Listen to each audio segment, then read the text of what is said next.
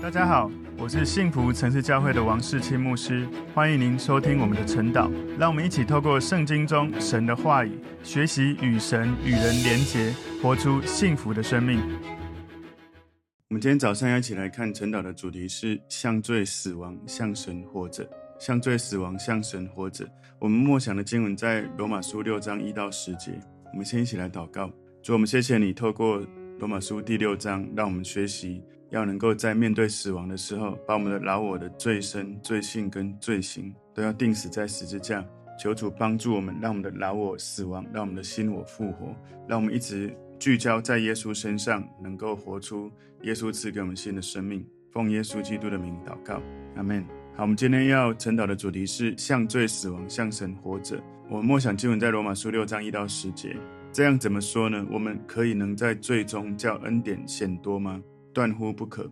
我们在罪上死了的人，岂可能在罪中活着呢？岂不知我们这受洗归入基督耶稣的人，是受洗归入他的死吗？所以，我们借着洗礼归入死，和他一同埋葬，原是叫我们一举一动有新生的样式，像基督借着父的荣耀从死里复活一样。我们若在他死的形状上与他联合，也要在他复活的形状上与他联合。因为知道我们的旧人和他同钉十字架，使罪身灭绝，叫我们不再做罪的奴仆。因为已死的人是脱离了罪。我们若是与基督同死，就信必与他同活。因为知道基督既从死里复活，就不再死，死也不再做他的主了。他死是向罪死的，只有一次；他活着是向神活着。好，我们在今天的晨祷的主题：向罪死亡，向神活着。我们今天要看的这个经文。罗马书六章一到十节哈，所以我先把今天我们从第六章把它大概了解一下。罗马书第六章哦，它在第一、第二节讲到，我们人在罪上面死了的人，不要在罪中继续活着。然后第三、第四节讲到受洗是归入耶稣基督的死，然后与耶稣一起埋葬。第四节讲到目的呢，这个受洗是为了叫我们从受洗之后一举一动要有新的生命的样式。然后第五节讲到，我们与耶稣联合于死的形状，那也会联合于耶稣复活的形状。第六到第七节讲到说，我们的旧人既然与耶稣一起同定死，就不要再做罪的奴仆。八到十节讲到我们的信心与耶稣同复活，然后向着神活着。在第十一节里面讲到说，我们算自己向罪是死的，向神是活的。然后十二到十四节就是我们要做义的器具。十五到十八节讲到我们要做义的奴仆，十九到二十三节讲到我们要做义的奴仆的后果，我们会成圣，会有永生。我们把今天第六章一到十节，我们把它归纳三个重点。第一个重点，不可在罪中领受恩典，不可在罪中领受恩典。罗马书六章一节说，这样怎么说呢？我们可以能在罪中叫恩典显多吗？保罗这里讲到一个观念，就是罪在哪里有很多，那里的恩典看起来就更多。在昨天的经文，罗马书五章二十节里面，保罗说：“律法本是外添的，叫过犯显多；只是罪在哪里显多，恩典就更显多了。”所以现在呢，保罗他在猜有没有可能用这样的真理得一个结论，就是基督徒过一个犯罪的生活也没有关系，因为神总是会用更大的恩典胜过更大的罪恶。毕竟神既然爱罪人，我们干嘛再担心犯罪呢？如果神向罪人施恩，何不就犯更多的罪，领受更多的恩典？是不是我们只要说我相信耶稣，我们就可以随心所欲的生活？当然不可以哈！他在第二节里面就讲断乎不可以。我们可以这样子吗？不可以哦。所以他说我们可以能在罪中，他的这个接近原文的英文版哦，NKJV 说，Shall we continue in sin that grace may abound？也就是说，我们能够。能在最终这个词，它用的动词是现在主动的时态。我们 shall we continue？现在是主动时态。然后保罗他在讲，告诉我们说，我们可以继续领受恩典，然后活在罪恶里面吗？那个罪恶是习惯性的犯罪，就是你已经把这个犯罪当成合理化，你觉得这是举例来说，每个人都这样啊，所以我这样子也是正常的啊，或者是。政府都说这样子是可以的，所以我也觉得可以啊。你跟随耶稣不是跟着政府哦，是跟着圣经的真理。我们不管在法律或道德上，我们都要跟随上帝的带领。当然，法律我们还是要遵行我们在这个国家的法律。但是，如果我们以道德来看，道德是更深，我们需要认真的跟随耶稣的教导。所以，罗马书第六章一开始，这里保罗他谈到，有人继续犯罪的生活方式，以为这样是可以接受的，因为越多的罪就越多的恩典。当然，犯罪的生活是不能接受的，因为我们受洗的时候，我们已经在罪上面死了。换句话说，我们跟罪已经没有关系了。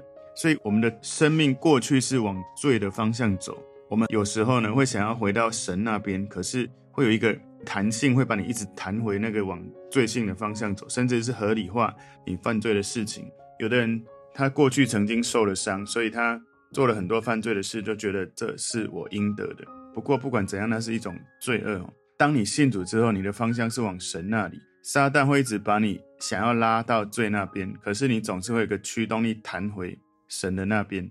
所以我们现在信主受洗之后，生命的方向不一样，我们不要轻易合理化我们的罪。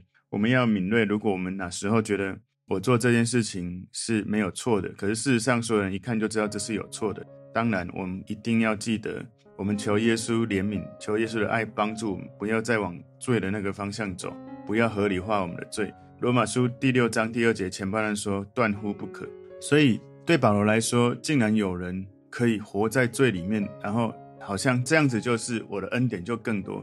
如果有这种观点，是非常不可思议的。所以他讲到“断乎不可”，其实这个语气是很重的。他其实这句话“断乎不可”，其实他很重的来陈述这句话哈。那他的比较接近原文的英文说 “certainly not”，“certainly not”，我们绝对不可以这样子做。甚至呢，这句话有一个意思是：如果有这种想法，那就去灭亡吧，因为你把恩典当成廉价恩典，当成随便的。这个罗马书六章二节后半段说：“我们在罪上死了的人。”岂可能在罪中活着呢？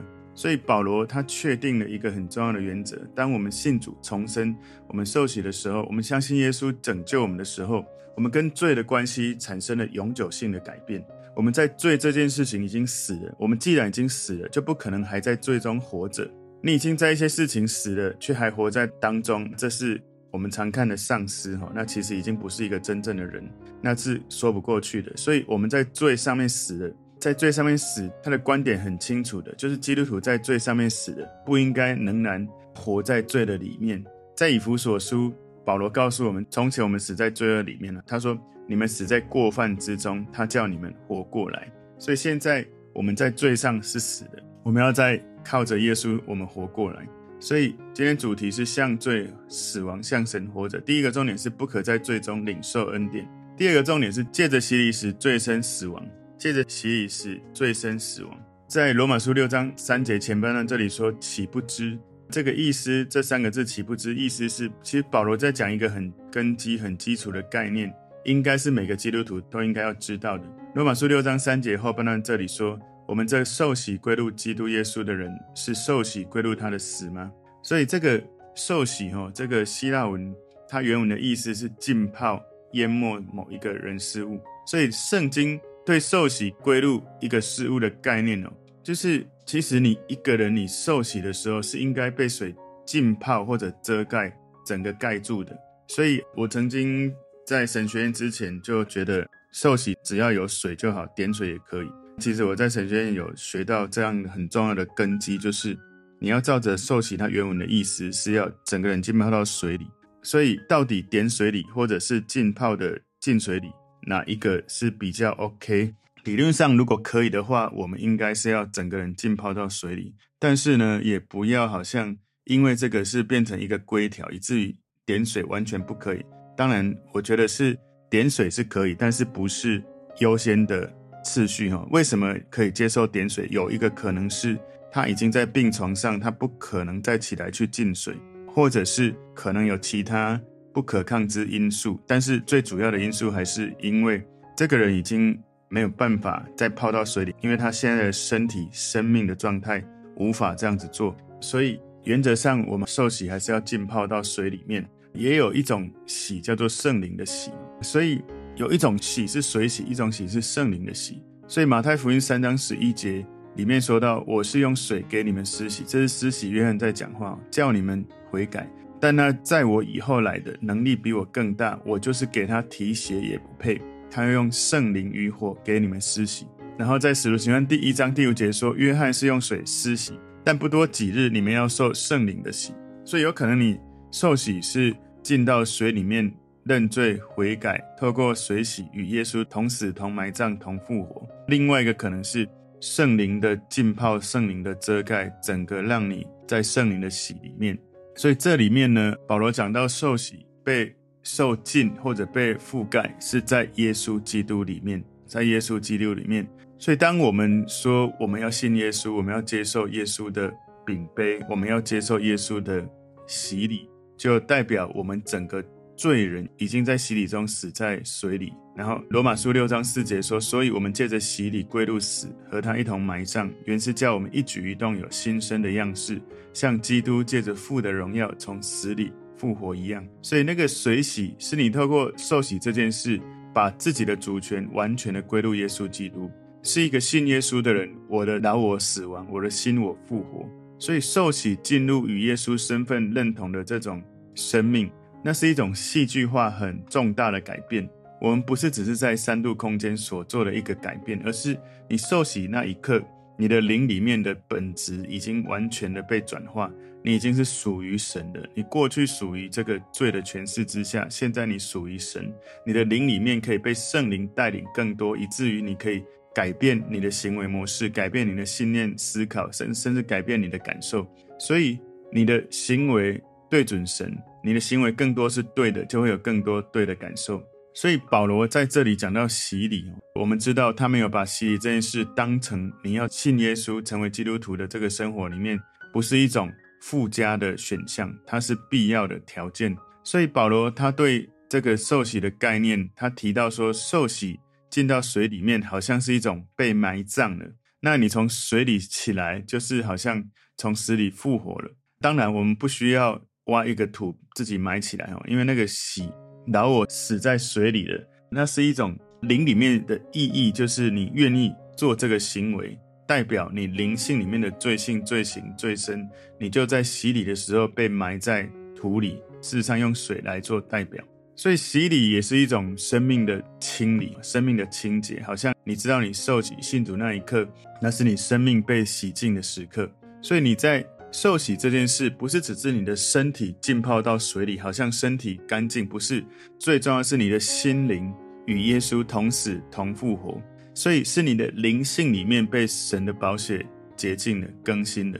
所以保罗的观点很清楚，就是一个信耶稣的人，你的生命信主的时候，会发生戏剧性改变生命的事件。如果你在受洗这件事没有改变你跟罪的这个连结。你就没有死，那当然你就没有办法复活。所以你要记得，你要信主受洗，要跟你的罪性、罪行、罪深，你过去罪恶的合理化的想法，要真的认罪悔改。所以，一个真正信耶稣的人，是你在灵里面与耶稣同死，与耶稣同复活。我记得非常的清楚哦，以前我在做一些不好的事情，甚至是犯法的事情，我会觉得。有很多的合理化的原因，让我觉得我的生命有多悲惨啊！所以我觉得我这样做也是正常的，或是应该的。可是，一旦当我跟耶稣祷告，从第一个祷告开始，其实我不是祷告要求主洁净或是赦免我的罪，我是有一个渴望，求神帮助我改变一个生命的议题。可是就在那个祷告当中，神触摸我的心，让我在那一刻看见我过去所做的许多的行为，我完全百分之百的。看见、相信、承认，那是错误的。所以，其实就在第一次我跟神的祷告当中，我觉得是神的灵在带领我、提醒我、告诉我那是错的。你要改变。如果我不承认的话，我是不会改变的。很多人说病识感，一个人没有病识感，他的病是不会想要去得医治的。所以，一个真正的信耶稣的人，是在灵里面，你愿意信主的时候，你的生命有一个很大的改变。我以前在主日有曾经讲过哈，如果你重生，会有一些戏剧性的生命改变。有的人误会我的意思，以为说，哎，我信主受洗，因为我过去不是那种很大恶的人，所以没办法很戏剧马上很大震哈。其实我讲那个戏剧性的变化，往往是从一个心思意念的改变开始。不管你以前有没有曾经经历过多大恶或者多悲惨的生命历程，我们每个人在信主以前都有一个罪在生命里面，那个罪气绝而让心我复活，那是一个很大的戏剧性的改变。你就算没有外在彰显，举例来说，脚断掉长出一条腿，可能你没有这种戏剧性的外在的彰显，可是你内心因为一个戏剧性的很大的改变之后，你知道以前你很暴躁，或是你很爱骂人，可是你知道你现在不骂了。其实这是一种戏剧性的改变。我记得我信主之前，我也是骂脏话骂得很凶，可是我信主之后，脏话我觉得一个字都不应该要讲，所以。我就算在暴怒啊，在吵架的时候，我也会把这个东西收起来，不再这样做，交给神。所以，包括你的想法的改变，你的思想的改变，你的情绪的自我控制，或者是你的言语的改变，或者你待人接物的改变，这些都是戏剧性的改变。所以，一个细微的思想开始改变，一年、两年、三年之后，你会发现你的生命真的是有戏剧性的改变。当然，也有人你信主当下就有立刻的改变。像保罗，他也是很立刻、很快速的改变。很多人其实都是从一个思想开始改变。一个人如果能够改变想法，那就是戏剧性的改变了。因为你试看看，想要改变别人的想法，其实非常难。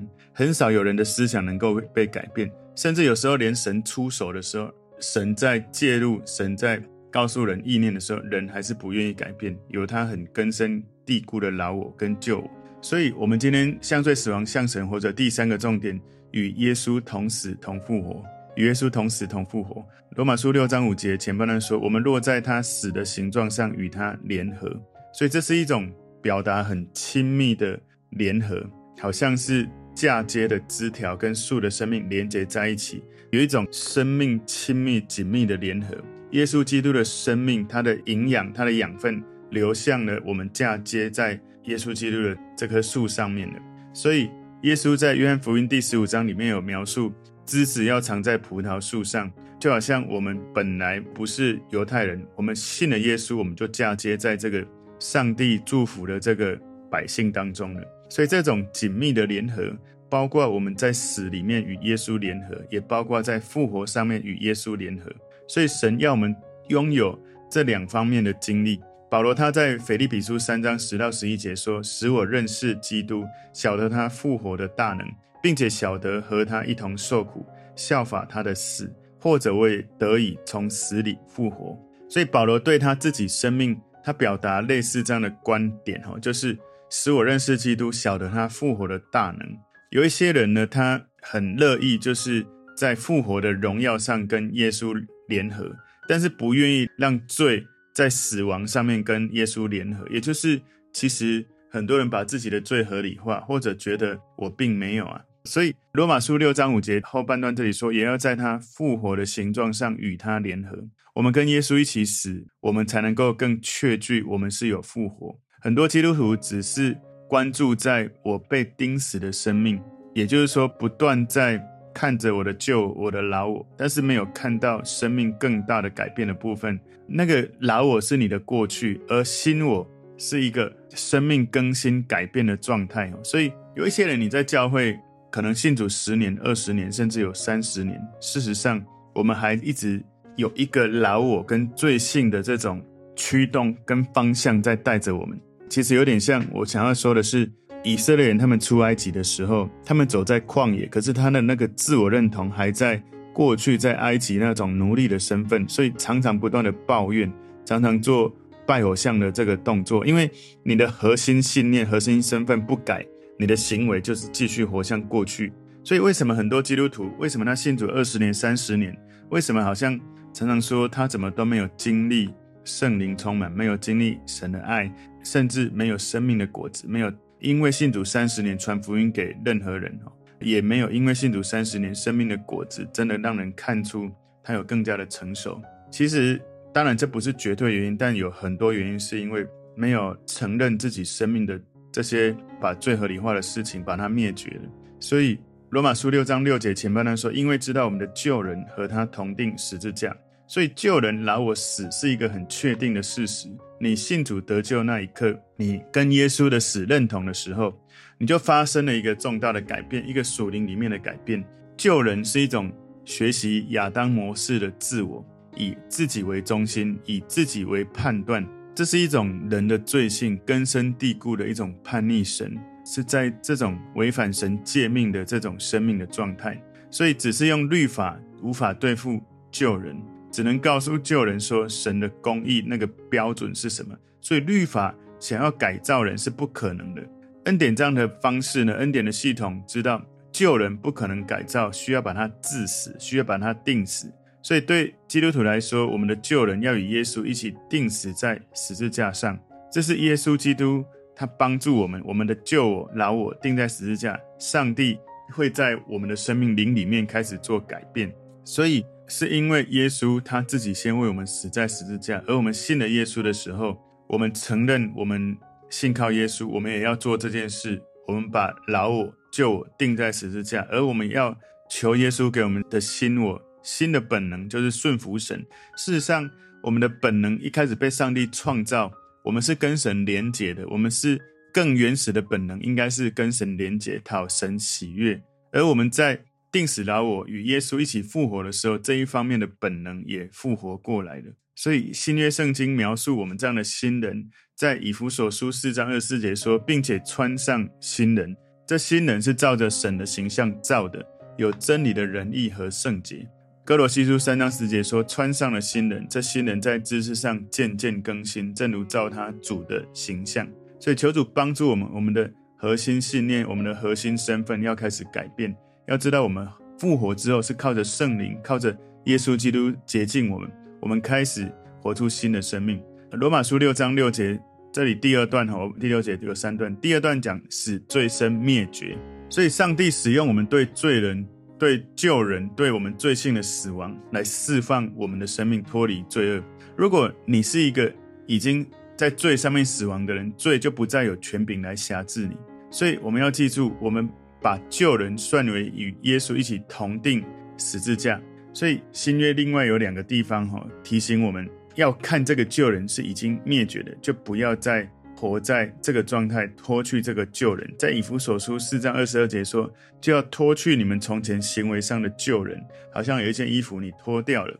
这个旧人是因私欲的迷惑渐渐变坏的，所以撒旦会把一些私欲迷惑你的心，让你一点一滴渐渐变坏，然后等到你发现你很坏的时候，你已经走很长一段路了。歌罗西书三章九节，不要彼此说谎。因你们已经脱去旧人和旧人的行为，所以我们在真理中，我们是应该认识谎言，不要在谎言中把谎言变成合理化。所以，我们不是在与旧人征战，而是我们要把旧人算作死人。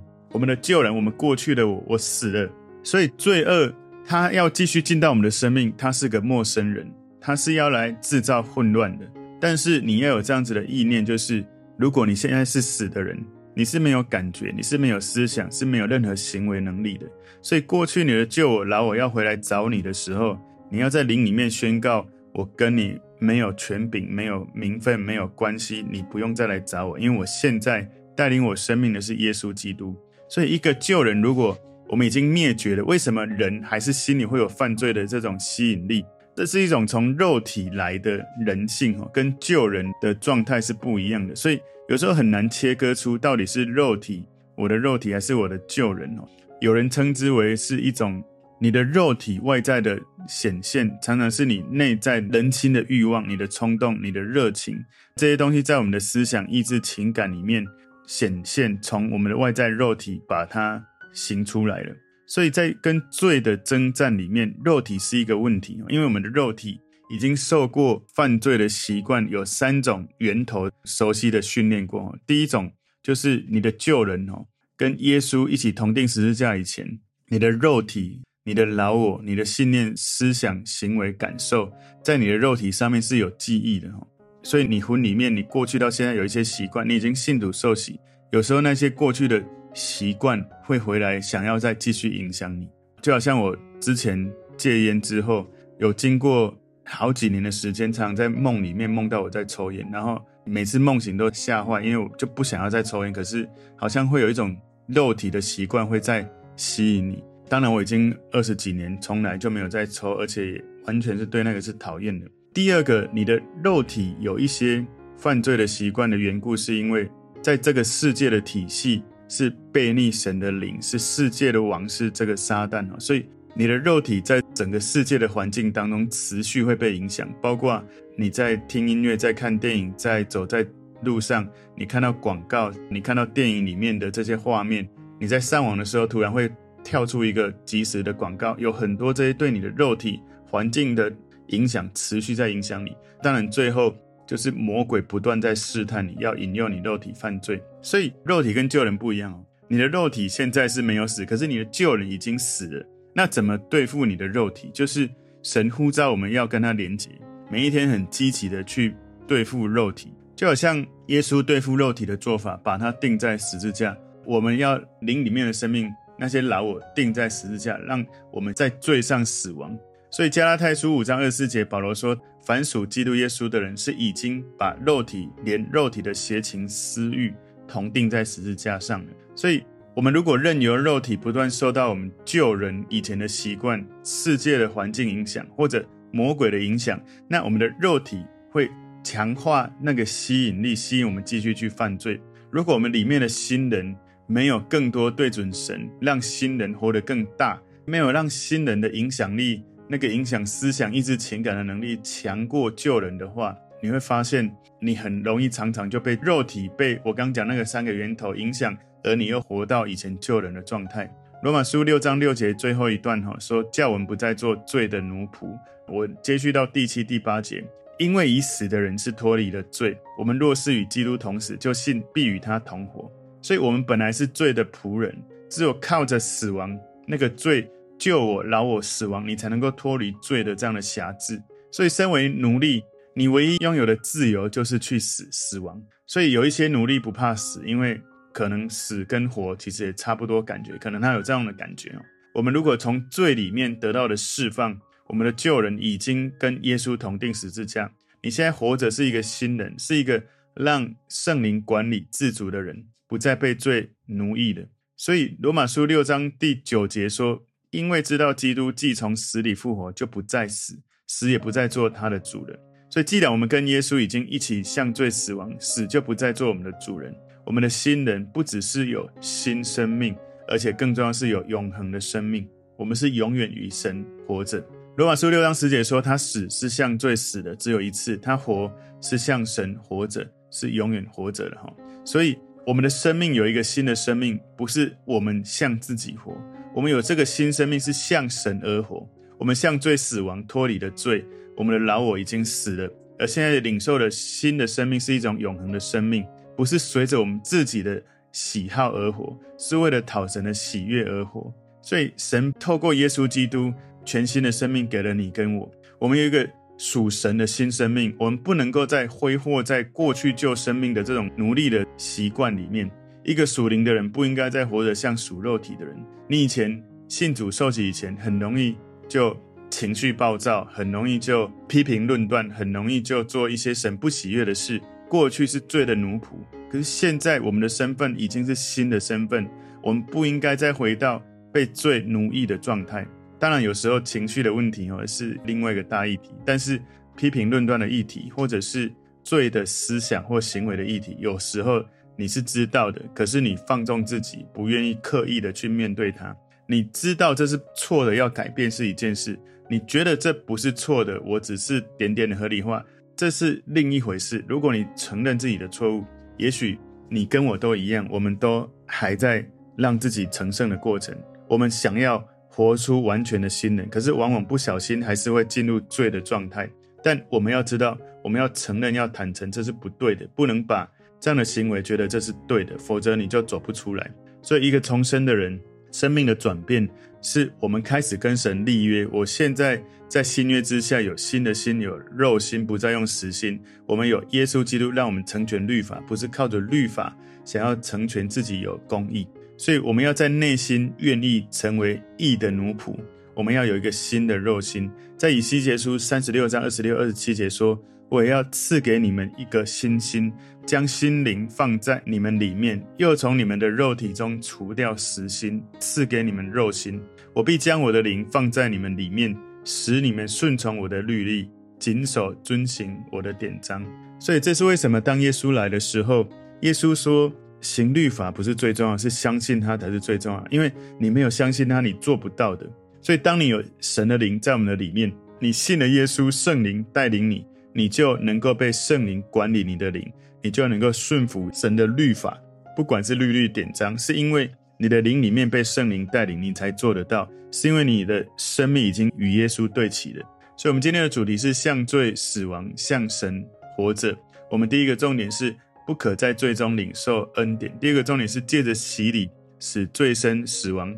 第三个重点与耶稣同死同复活，求神帮助我们不要常常还在罪里面而合理化我们的罪。我们要承认自己的问题，要愿意向神认罪悔改。当然，不要让罪变成一种习惯，然后觉得反正恩典会帮助我。我们要在恩典当中常常提醒自己，如果真的不小心犯了罪。不管是也许撒旦的意念的影响、世界环境的影响，或者是我们在这个情境当中，我们的生命哦，有许多这种过去的习惯在影响你。我们求主帮助我们，把自己的环境改变，心思意念改变，让我们对准耶稣。我们一起来祷告，主，我们谢谢你，透过今天神的话语，帮助我们面对罪恶的时候，求主你的圣灵管理我们的心灵，让我们持续向神活着。让我们知道我们的老我已经死了，我们不是跟他征战，而是我们走向神的那一方。主，我们谢谢你帮助我们不断的越来越活出新我。感谢主，奉耶稣基督的名祷告，阿门。